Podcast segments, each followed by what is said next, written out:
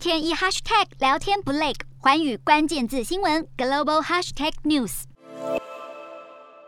全球最大资产管理公司贝莱德执行长芬克三月股东信的言论被解读为是预言，数位时代以来的全球化发展正在终结。专家认为，防疫期间长期封锁国境，各国保护主义抬头，再加上乌俄战争引爆了地缘政治危机，从能源、粮食到晶片，各国不再放心把供应链暴露在不可控的外国之手。为了保障自身的经济安全，不止政府正在收紧对进出口的管制，企业也积极寻找本国或是邻国的供应链。葛分析指出，就算乌俄战争结束，从资本、生产线到市场的脱钩也不会消失，全球贸易将会回到大国联盟的区块体系，被形容为是新冷战，并且同时加速去全球化，将会伴随着物价飞涨，推高企业成本。此外，过去中国以世界工厂自居，如今人口红利见顶，而全球供应链格局洗牌，可能导致未来数十年的就业还有制造业大迁移，影响的经济活动规模达数千亿美元，更是北京当局真正的挑战。